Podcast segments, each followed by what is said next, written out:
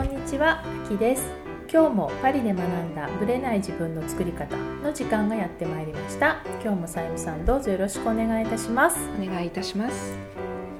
前回直子さんの別居結婚の話が出てたと思うんですけれども、はい、今回ちょっとそこで思い出したことをお話ししたいなと思ってます、はい、というのはフランスでは単身赴任っていうのがもうないんだなっていうのを実感した出来事があったんですよ。というのはというのは、はい、私の夫の弟つまり義理の弟がまだ、えーと、結婚した当初、まあ、だいぶ前になるんですけども、結婚した当初、まあ、要は、えー、ロワール地方に住んでたんですけど、ブルターニュの方に転勤、まあ、転勤というか自分の転職で。自分でブルターニュで地方を変えたんですね、うん、そうなると家族全員彼の仕事の都合でブルターニュに引っ越さなきゃいけない、はい、でその時、えーと、奥さんももちろん仕事をしていて、うん、確か甥っ子、まあ、その子供もまだちっちゃかった時期ででその時に何が起こったかというと、え彼女は会社を辞めざるを得なかった。ですよね、うん、だってついていくためには。別居というのがありえないありえないから。単身赴任というのがありえないので一緒に行くしかないですよね。ってことは彼女は様のキャリアを優先するために自分のキャリアを捨てざるを得なかった、うん、というなるとそれはまあ彼女に対する犠牲を強いたっていう賠償賠償みたいな形で国から援助金が出たんですよ。すごいですねそれ。日本じゃありえないでしょ？ありえない、うん、でそれで彼女は結構な額を12年もらってたんですよ。結構ちょっと期間覚えてないんですけどそんなあの数ヶ月のレベルじゃなくて12、うん、年もらってた。それがすごいですね。プラス失業手当ももらってた。である意味しなくて。そうなんですよ。で彼女も子供ちっちゃかったからもう専業主婦に1回なっちゃって、うんうん、その期間はもう専業主婦で過ごしたんですけど、うん、もう専業主婦で十分やっていけるぐらい、うん、まあその働いてた時の給料まではいかなくってもそれに、まあ、普通にそれで生活できできるぐらいでウハウハだったんですよね。すごいですね。っていうのを聞いた時にだから、あ単身赴任っていうのは、うん国が賠償のお金を払ってでも絶対させないんだっていうのを実感したんですよ。あの別居イコールやっぱりもうカップルで亡くなるっていうことなので、それを防ぐには、ね、一緒に住むしかないじゃないですか。それをあと子供のこともねありますし。そうなんですよ、ね、それを政府がきちっとサポートしてると感じなんですよ。すごいです多分今はもうないと思います。その制度もうない、うん、あまりにも多分ちょっとそれは。私もいっぱい犠牲になってるんですけどみたいな。あのそういう感じで多分予算がなくなってそっちにも当てられなくなったと思うんですけど、ね、そういう方がきっといらっしゃったんだと思うんです。今やっぱりねそれだけ移動性も多くなって、うん、ね、ね、奥さんの今度仕事の都合でとかっていうのがあると思うので、うん、まあ、どちらにしてもどちらかの仕事の都合でどっかに行くってなったら、うん、はい行ってらっしゃいっていうのはあんまりなくて会社もほら不妊の時って中3の時もう家族全体で引っ越すっていう前提で話したりするじゃないですか、ね、だから単身赴任っていう単語がやっぱないんですよね、うん、だからわざわざ援助が出るっていうところで、えー、単身赴任っていう発想が全くないんだなっていうのを国が違えばね、ね、常識がも変わりますね。変わりますよね、うん、っていうのをねちょっと前回の直子さんの別居結婚で思い出したっていう、そうですか。はい。それでは本編スタートです、はい、はい、今回も直子さんのインタビュー2回目ですパリで美容室をオープンさせた直子さんが、まあ、どういう形で進めていったかっていうところを伺っています。それではまずインタビューを聞いてください。対スタッフさんの問題もあるしその対弁護士さんの方も大変だったそうそうそうです。はい。でその弁護士さんとはじゃあどどういうふうにこう直子さんとは、はい、直子さんはややり合ったっていうかやり結局新しい弁護士を頼安く、まあ、頼んできちんとして解決して、うん、このボラボラれた弁護士は、うん、フランスには弁護士を裁く弁護士っていうバートニエっていうのがあるんですね、ええええ。だからそこまで行って、私はもう本当日本フランス人でもそういうバートニエとかそういうフランス弁護士が弁弁護士をを裁くっていうのも知らない人結構多いんですよ、うん。うん。だからそこまで行って、えそれはご存知だったんですか？そういうー、のが。あそれを全然知らないです。それはたまたまどっかから聞いたり。私をその後に雇った弁護士の人がうん。そこまで行って、うん。私まだ40万近く請求されてますから、ええ。それをあのなくするためにしないとダメって言われてえ行ったんです、あじゃあ2番目の弁護士さんはかなり誠意のそあうそうそうそう、る方だったはんですい、もうね安くて誠意があって最後までしてくれて、うん。だからエステティシャンエステティックする方もクビにするのもそんなにお金払わなくて、うん。でこっち弁護士の方に結構払われは払わないといけなかったんですけど、ええええ。その分の分をまだ残ってた分を払わなくていいように弁護士が弁護士を裁くっていうところまで行って裁判所でそういう裁判をしたんです。結構でもそういうのって相手を見てるんですかね結局そうですよ、ね。私はもうもうもうその時は離婚してましたから、えでまあ、いつもお金はあるんでしょっていう感じ一応売り上げありますけどっていうような感じをするんですけど、ええええやっぱりそこでやっぱり見るわけですね、うん。まあじゃあ死んでちょっとちっちゃな感じで、うん。あこれこいつは惚れるかなっていうか思ったのかなと思うんですけどね。そこ見ら足元を見られちゃうというか。そうそうそうそうですそうですそういう経験ってやっぱあ多いですかこうやっぱ外国人としてとかそのやっぱ足元を見られてるとか多分多いと思いますよ、うんなんかそこで、まあ、言葉を話してもアクサントはあるし、うん。あこいつは大したことないなと思ったらうん。入り込んできますから、うん。そういかに、えーそうされないように常になんていうの、警戒していないといけないっていう、うん。まあ、それが外国住んでたら大変じゃないかなと思いますけどね、そやっぱ気をつけてます？直子さん自身。その警戒心というかそうですね。やっぱりいろんな失敗を繰り返して、うん。えーまたかなっていう感じが常にありますけどね、そういうこうなんていうのかな？日本で言ったらこう普通に信じてもいいことをちょっとしたことでこう警戒するってことに対してはどうですか？なんか警戒あのー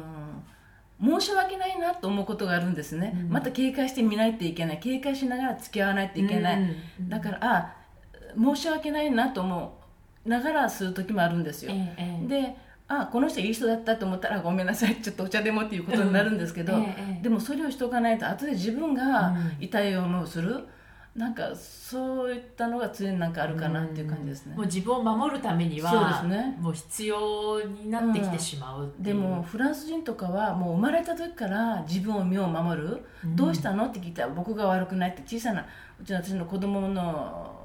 子供が小さい時でも、うん。どうしたのって僕じゃないプッペがに人形がやったっていうふうに自分を守るっていうことはもうもう血がもうそうなってると思うんですよ。血液にも入っちゃってるわけですね。私たちはそう日本人はそういうことないと思うんですよね、確かにいきなり人形のせいにはしないですよね。そうですよね。うん。だからもうもうフフランス人っていう中に入ってたら、うん。やっぱり自分を守るっていうのは常にもう本能であるフランス人はあるんじゃないかなと思う、だからもう自分自身をやっぱ守んないとそうそうそうです守ってもらえないわけだしっていうことなんですかね。ああなるほど。あと日本の経営と日本でもサロンされていてフランスの経営とまたちょっとこう違うところってありますか？ああもうフランスはもう税金がいっぱいあります。もう儲からないですね、やっぱり給料取れるだけいいかなっていう感じですね、なるもうほどね。とにかくもういろんなもん出ていくものが多い多い多い多いですね、うんはいはい。その辺はどういうふうにこう頭を切り替えてというか日本の時との違いで。まあ日本の時は、あのそういうコンターブルっていうのは経理士とかいなくてもはい。自分で計算してできたんですけど、ええ。今きちんとそういう人を雇ってえしていきますか。ら私は働いて売り上げをその人にあげあ経営会計士の人にはい渡頼んで、っていう感じで、うん。もうそれよりもう奥深く経営のことには考えられないということですね、うんうんうん。いうふうに毎日日々頑張ってますけど、でもやっぱりその税金とか経費とか特に人件費とかも、そうですね。人件費のあのその社会保障費とかも相当じゃないですか。そうそうそうですよね、うん。もう給料払っても倍はもう社社会保険とか払いますから、うん。だから残らないですよね。ですよね。本当ですよ。この人経営してやっていけるだけでも本当良かったと思ってます、だから10年続いてるっていうのははい。そこがそうですね。だからここをオープンした頃はうん周りの人たちはもう23年で終わるだろうなっていう人が結構あったと思いますよ。周りっていうのはこの近所の人たあち近所の人たち。だから最初の方ぱり近所の人たちに見えないんですよ。やっぱ一応ビラは配りますけど、はいはい。見えないんですよね。でやっぱり徐々に5年6年してあ近くえあなたもっていう感じの方が結構多くてだから最初の方はもう見えないですね。ああアジア人だし、うんなんかこう様子見みたいなそうそうそう感じですか様子見てはい。あーそういう感じで最初の頃のお客さんは、まあ、もちろんその前のオーナーさんがやってた時のからのお客さんがこういらして、まあ、その中からこう変わっていったわけそれもあるしロックの美容室にいいサロンに働いてましたから、ええ。そこのサロンのお客様が見えるしそういう方が紹介してくれるっていうことももちろんありますし、うん。日本人のお客様もたくさん来ていただいてますから、えまあなんとか、なるほど、はい、お客様のタイプって例えば日本人のお客さんとあるいは、まあ、それは日本のサロンでもいいしこのお客さんのタイプでもいいんですけどフランス人のお客様ではなんかこう例えばこうスタイルが違ったりします。その髪のスタイルっていうよりは例えば要求いつもこう口でガンガン言ってくる人と結構ほらお任せにする人とかあと文句の言い方とかそういう主張の部分とかコミュニケーションの部分で何か違いありますか、はい、私は常にドライカットをしますけど、うん。やっぱりドライカットするっていうことはその人のお客さんの性格とかうん。髪のスタイルとか、うん。あのそういったのを見ながらカットするんですね、えでいろいろ濡らして話をしても難しいんですよ、うん奥深くまでわからないから、うん。日本語の場合はあこの人はこんなに求めてるなっていうのがわかるんですけど、うん。うん。フランス人とかやっぱり色の具合も違うし、もう本当難しいんですね、うん。だからドライカットすることによってその人の性格とか、もうなんとなくあこういう状態かなっていうのをなんか感じることができるんですね。なんとなくそんな感じがするんですよ、私は。なるほど。だからドライカットをして、そしてあのシャンプーをして、うん。スタイルを作ることができるし、あのもうお客様もう本当10人十色スタイルが全部違うわけですね、で日本人のお客様は髪が長い色も大体同じ、うん。うんアジア人は同じような、多いんですけど、もうフランス人はもうちょっとした髪の色も全然違いますから、やっぱそれを濡らしてもら濡らしてシャンプーしてスタイルを作るとまた違ってくるんですよ、うん。でもその人の人間性とかこう性格とかを見るためには、やっぱりドライカットしてそのそういうどういう日常の生活をしているか、やっぱり洗って何も手を入れなくても形がつくスタイルが一番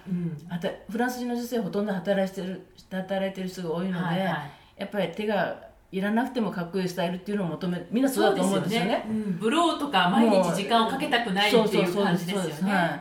だからそうするためにどうすればいいかなっていうのを私はまず考えてドライカットしてします、はいね。要求は細かいですか？フランスの方って。それともこう結構まあそういう細かい細かいもちろんこ、えー要求に関しては日本人もフランス人もアジア人も何も関係ないと思うんですけど、やっぱりやっぱ話をしていくうちにこの人は何を持ってる求めてるかなっていうのをこう感じる取るっていうのが難しいですよね、なんかそういうふうな感じになんか感じるんですけど、例えば初めてのお客さんの場合こう気をつけてらっしゃるところとかあります？そのなんずっといらっしゃる方だと思う。ので、うん。うんその辺のコミュニケーションが取れてると思うんですけど初めてのお客さんの時にこう直子さんがちょっと意識してこだわるところとかそういうのってありますか？小さい質問をしてお客様にどんどん話してもらうことですね。ああなるほどね。うんそうすることによって何がこの方を求めてる私たちに求め求めてるかなとか、うんうん。それをこう感じ取るっていうことが大事かなっていう感じます、だから。こっちが一生懸命さ話すとお客様のことわからないんですよね、うんうん。まあ話してもらって、ん。私もこういう性格よこういうものよっていうのを分かって話をしていく、うんうん。で気に入ればもちろん見えるし、うん。スタイルもそういうすることによってやっぱりドライカットすることによってその人の雰囲気とかなん。かも髪の質とかも分かるから、それで掴めばいいかなっていう感じはしますけど、なるほどね。やっぱりじゃあそうなると本当に髪を切るとかそういうテクニックだけじゃなくてコミュニケーションっていうのはそうですね。絶対的に必要になってきますよね、はいはいはい。でその中でお客様は自分の持ってる愚痴とかいろんなことを話されるからそね。それに対してカウンセリングっていうのもするしもう日々カウンセリングやってらっしゃるんじゃないですか。もう日々もう日々そんな感じでうん。将来そういった仕事したいなと思ってうんそうですよね。うん。そういうことに関してはどうですか？直子さん自身あー私はこう性格的にこう思ったことパッと言いますから、だからそうだねってこう結構こう自分の家庭の悩みとかいろんな自分の悩みとか話された時に、まあそれいいか悪いか私そういうカウンセリングで勉強したことがないから分かりませんけど、えいいか悪いかは限らず私の思ったことをパッパッパッとこう言って、うんあそうかなどうかなっていう感じでうんしますけど、うん。うんっていうかなるほどそういう言い方いいね。かうんうん分からないけどうんなるほどなるほど。実際にこう10年サロンをされてきてでご自身が、まあ、パリパリというかフランスに30年住まれてこう今こう自分のこう振り返ってみて直子さん自身のこだわりってどんなところにありますか？あるいはこうポリシーみたいな。うんなんかよく難しく言えないんですけど、うん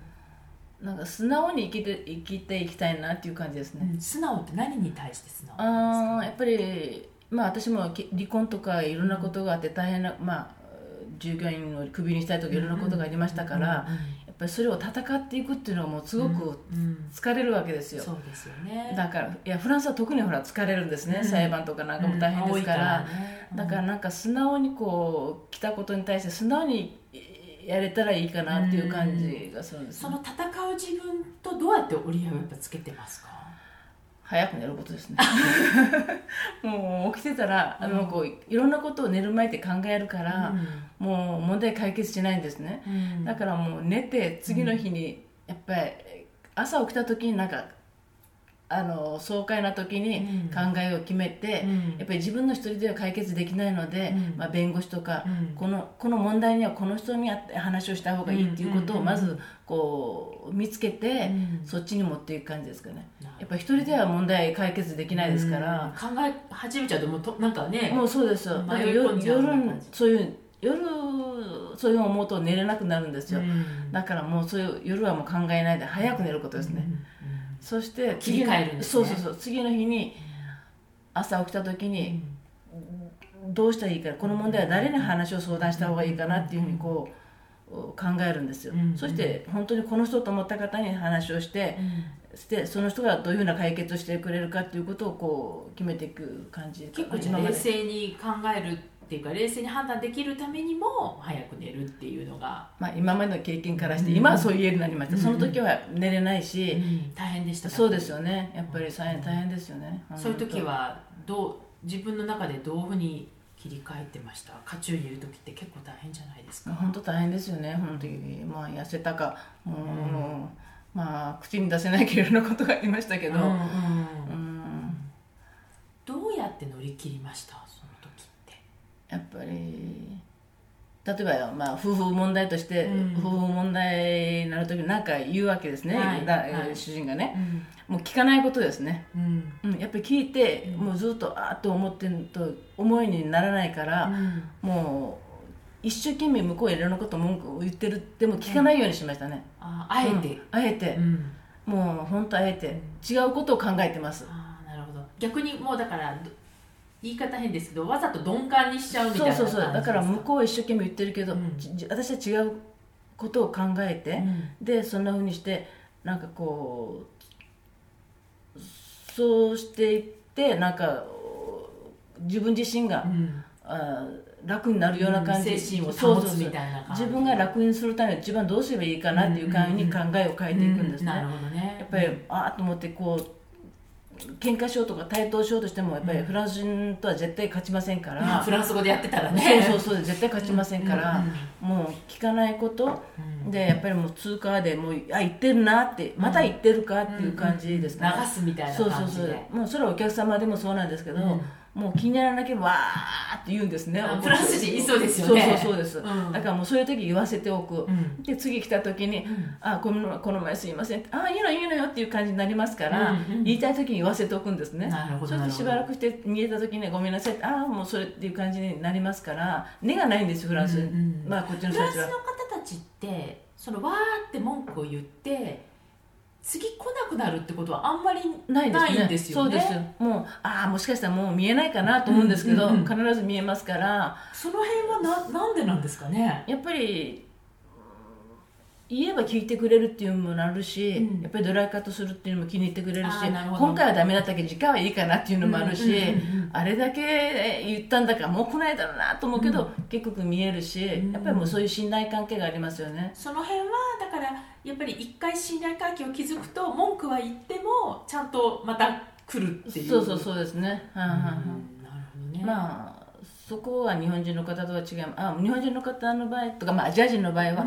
気にならなければもう黙って帰られるけども次来ないっていうのもあそういう感じのイメージがありますね。そうそうそうそう、んんでもフランス人の人ももう言うだけわーってあ激しく言いそうな感じ。こっちもあちょそう言われても仕方がないなと思う時もある。って、あ次見えた時黙って聞いてて次見えた時に、あこの目ごめんなさい。あいいのいいのっていう感じになるし、ん。だからそういった面では、まあ言われた時は黙って聞いて その後向こう静かになったら謝るっていう感じした方がいいですね。ね。でなんかこう言い合うと喧嘩になるから、うん。もう言わないで黙って聞いてた方がいいっていうか、うん。まあ私はそっちの方がいいかなっていう感じですね、うん。まあ、あえてそんなあのそうそうそう。反論したりとかそうそうしないで絶対負けますかから私は。なるほどね、今回その、まあ、パリにこう30年もずっと住まれていて、まあ、いろんな、まあ、外国に住む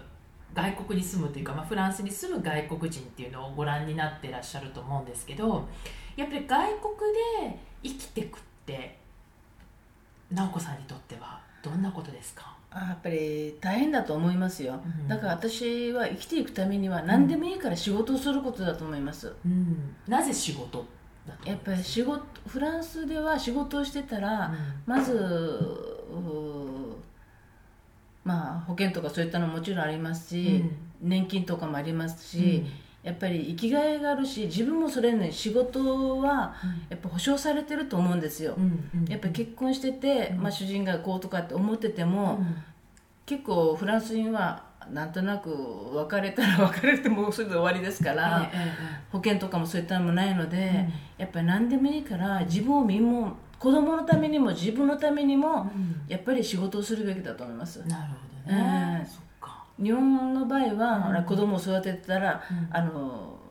まあ、守られてるようなところがありますけど、フランスの場合は結構、まあ、フランスに限らず外国はそうかも分かりませんけど、離婚率も多いし、先どうなるか分からない、やっぱり一生懸命仕事をしてると子供も親を見てますから、あの子供もいい子になると思います、うんなるほどね、はい。もともとやっぱり、まあ、私の考えはそうです、うん。はい。直子さん自身はもともともうずっと働いていきたいっていうのはもう思ってたんですか、はい、私も父が私が10歳の時に亡くなって母は仕事をしてませんでしたけど、えやっぱり父が亡くなって母が仕事をし始めた時に、私たち兄弟4人はもう本当もう大変だったというか次男私の次の兄なんかもう母に言わせればもうぐれてヤクザになるんじゃないかなってぐらい、うん。えー思ったらしいんですけど、ええ。今もち自衛隊とか課題ところに入って、ええ。私もこうなっちゃ真面目にしてますけども。えやっぱりし親仕事ししてる親を見ると、うん。子供もやらないといけないと思うし、うん。あのいなぜかいい子が育つんじゃないかなと思いますけど、うん。なるほどね、は直子さんのお子さんは直子さんのことどういうふうに見てらっしゃいます？こういう流れでずっとサロンで働いてるとかその自分でオープンさせたとかそういうことに関してとか、まあ尊敬してもらいたいですね。まあ聞いたことがないんですけど、うん。まあうちも主人が医者だったし、別にお金にも全然苦労はしてないから、大丈夫だと思いますけど、ええ。夫婦とも働いてますし、えだから子供たちも多分いい子の育ってるし、うん。まあ、離婚はしましたけど、うん。私のことも多分好きだと思うし、うんうん。やっぱり休みはバカンスでお潜りに行ったりとかうん。しますから、うん。やっぱり一生懸命親が働いてやってたら、子供も同じようにそういう人をうん。めぐ探すだろうし、私はお母さんたちにそれを望みますけど。うん。それはやっぱりいろんな方をご覧になってきたからですか？そうですね、まあ、日本の場合は違うかも分かりませんけど、うん。フランスはうん。結構離婚率が多いから、うん。仕事をしてなかったら、うん。まず離婚するときに子供を取られるとか、うん。やっぱりちょっとおマイナスの部分があると思うんですね。そこから仕事を始めるのも大変そうそうそうですなとこもあります。しねっていうのが私の考えですけど。うんなるほどね、海外に住んでいる人に向けて、まあ、仕事をするっていうほかにちょっとこうメンタル的な部分でこういう考え方は持ってた方がいいとかこういうところは、まあまあ、ある意味こう強くなってた方がいいとかなんかこうメンタル的な部分でのなんかこう生きていく上でのアドバイスってありますか？うーん。やっぱり自分が幸せであることですね。うん。自分がしあまあそれがこ返事になるか分かりませんけど、うん。いかにお母さんが幸せでお父さんが幸せに生きてたら、うん。子供は幸せになると思いますけど、なんか子供のためにうん。もうで一生懸命やっても、うん。親が不幸だったら意味がないと思います、うん。いかにお母さんが幸せに、うんお父さんが幸せにうん。生きがいを持ってやってたら、うん。子供もいい子になるんじゃないかな、うん。なるほどね。返事になりますか、うん。直子さんにとっての幸せってどんなことなんですか？あー今は離婚して仕事もして、うんあの子供も一応成長してますから、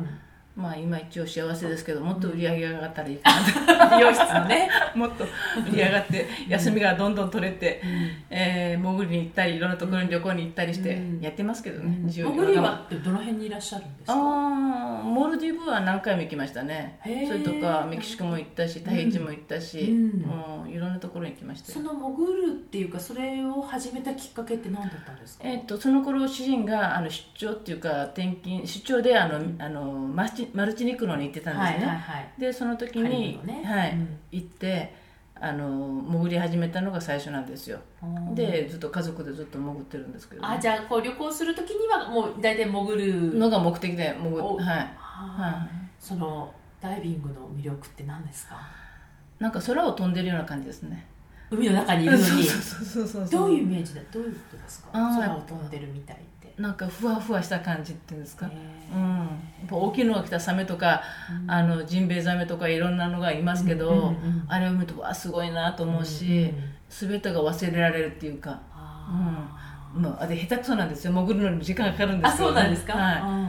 い、潜って順調にって波がなければ、うん。ああいいなと思います長くいたいなと思って。どれぐらいの割合で行ってらっしゃいます？あー年に1回大体どっかにははい行ってますね、はい、今年はまだ行ってないんですけど、えー去年はちなみに？去年はモルディブに1回子供たちと行って、ええ。ーマルチニックに子供たち連れて行って、えで今年も行きたいんですけどね、ええ。もう行く人がいなくて子供 一人でもいいんですけど、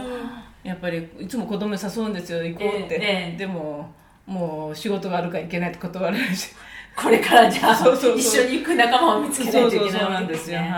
はあじゃあ今年からちょっと新たな、ね、はい。始まりますけど。今後の美容室としてっていうかその直子さんご自身の展望っていうか今後はどうしていきたいとか何かありますか？い、もう私も60過ぎましたのであと78年今の状態で続けていけたらいいとないいと思ってます。じゃあ自分のオーナーとして、まあ、美容室とし美容師としてのその、まあ、区切りっていうの大体まあこの辺っていうのはもうじゃあその78年後っていうふうにそう置そそうですいうてらっしゃるね。はい、もう70過ぎてはできないかなとその後なんか違う仕事、うん。仕事はできなくても、うん。まあ70で今の状態だったら何かできるかなっていうふうに探してるんですけど。あじゃあもう今やりながら同時に次のことも考えてますそうそうそう考えてますね。はあなるほど見つかりそうですか？いやわからないです。今はまだ言えないです。そうですよね。これからですよね。徐々に、はい、やっぱり日本に帰ろうとは思わない遊びには帰りたいんですけど、うん。もう子供もこちらにいますから、ええ。もう日本に住むことは長く住むことはないと思うんですけどね。ね。じゃあこう、はい。あの旅行っていうかこう、まあはい日本に戻るってことはあっても住むっていう感じではないいう、はい、やっぱり兄弟はもちろんいますからうん。行きますけど、やっぱり長くいると迷惑かけるかなっていうのも逆にね。はい、だからもう、うん。といってほらアパートを向こうで買うとかっていう気持ちはないので、うん。うんじゃあもうフランスでずっとそうそうそうですね。ベースにはいしていくっていうことですか、はい、一緒に住みましょう？お世話になるかもしれませんけど。はい。はい、はい、今日はあ大変貴重なお話ありがとうございました。こちらこそよろしくありがとうございました、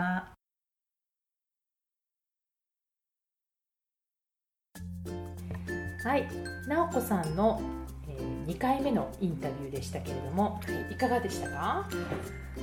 まあなんかあのーおっしゃってることはすごくよくわかります。えっとね弁護士の話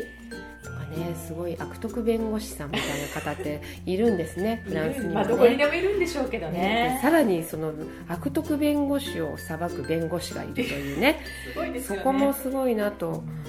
思いましたね。フランスはもうやっぱりなんていうのかな、解雇イコール、うん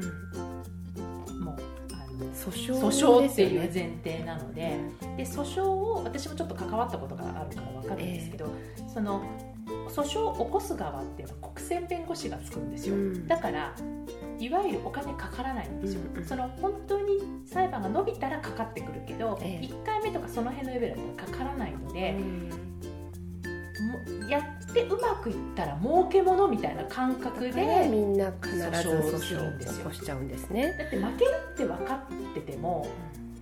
とりあえずほらただだからうん。やってみてうまくいったらみたいな世界をそこに時間とお金とエネルギーを注ぐっていうこと自体が私はちょっと信じられない私にも信じられないです。でも明らかに「いや君訴える意味ないよね」みたいな人もうん。ガンガンとりあえず訴えてそこでまあちょっと賠償金をもらえたらええラッキーみたいな。ラッキーみたいな感じでやるのでもう解雇するイコール訴訟はつきものっていう感じなんですよね。だから直子さんもそれを経験したっていうのが、うん、大変だったんじゃないかなっていうのはありますよね。あとあのフランスの会社経営の大変さもお話しされてましたよね。税金の話とかやっね、ぱ税金高いですよね。高いんですね。高いですね。人件費もねとっても高いですし、高いですよね。うんどの税金でも高いじゃないですか。所得税から法人税から。住民税から全部高いですよね。フランスで起業されてる方はい。すごい。と思うんですよ。そのモチベーションというか、はい。あの儲からなくてもそれでもやるというね、うことですよね。その心意気というかねやっぱ心り意気っていうかなんかもうやらざるを得ないからやってるっていう感じも私の夫も経営者になって、うん。もう常々言ってるのは、ええ。フランスでビジネスをするもんじゃない。うん。いや君やってるよねみたいな感じなんだけど やっぱそれぐらい大変だっていうですよ言っねてますね。だから、うんそれでかつ直子さんみたいに、まあ、うん場所もあり人件費もかかるようなものっていうのは本当に利益を出さない黒字を出してずっといらっしゃるっていうけれども、ねえ。それだけでも本当すごいことそうですよじゃねないかなと思いますね。よく頑張ってらっしゃいますよね。ねすごいなと思います、うん。そういう意味では本当にまあね、日本でも経営されてたと思うんですけど、うん。でも日本とはまるでやっぱ全然違う状態ででおっしゃってましたよね。経営をうんしなきゃいけない、まあ、やり方も全く違うし、お店の見つけ方も違うっておっしゃってましたよね、50件いたって言ってたようなね感じでしたから。50件かみたいな感じですけどね。でもそれだけこうフランスは特に疲れると、ね、いいろんなね、そのまあ弁護士さんのこともあり、こう従業員のこともあり経営のこととかいろいろ大変だったんでしょうね。そうです。よね、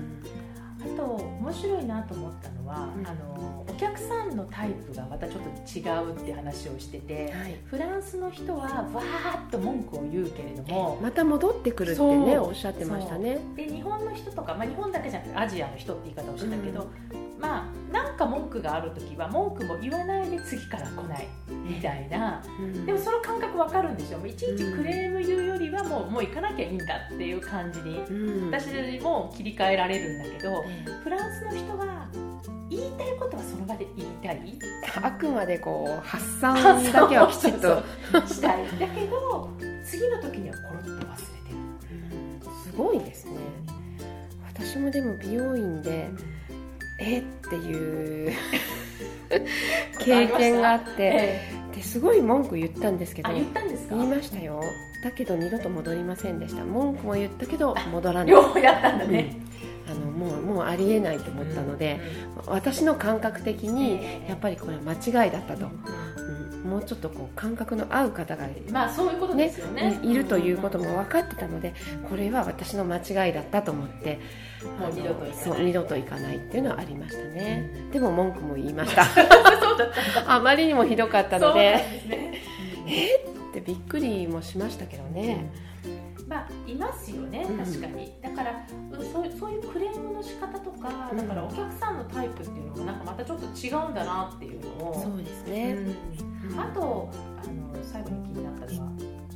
フランス人ってこうやっぱ自分をすごく守ろうとするって話をしてたと思うんですよね。もう生まれつきこう対自分自分のことをもう守るっていうのが前提だから、はい、まあだからああやって絶対謝らないし自分のせいじゃないって言い張りますもんね。ですよね、うん、でもそれは本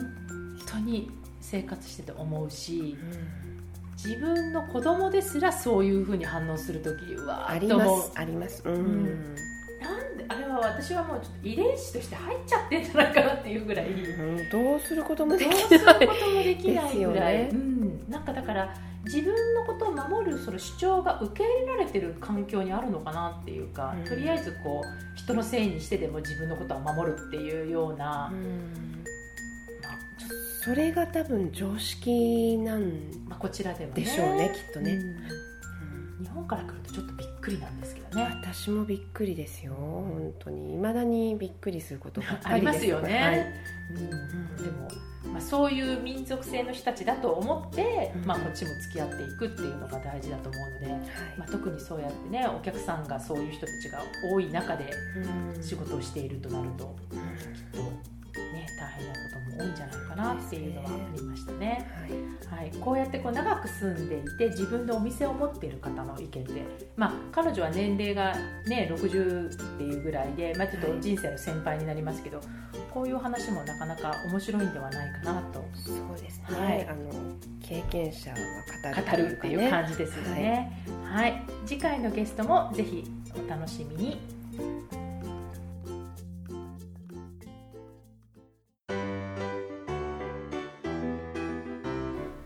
組は毎週金曜日をめどにお届けしています。確実にお届けするための方法として iTunes や Podcast のアプリの購読ボタンを押していただければ自動的に配信されますのでぜひ購読のボタンを押してください。また皆様からの質問感想をお待ちしています。パリプロジェクトで検索していただきそちらのお問い合わせからポッドキャストを選んでいただき質問や感想を送ってください。どしどしご応募お待ちしています。また来週のパリから学んだブレない自分の作り方をどうぞお楽しみに。さゆみさんありがとうございました。ありがとうございました。秋でした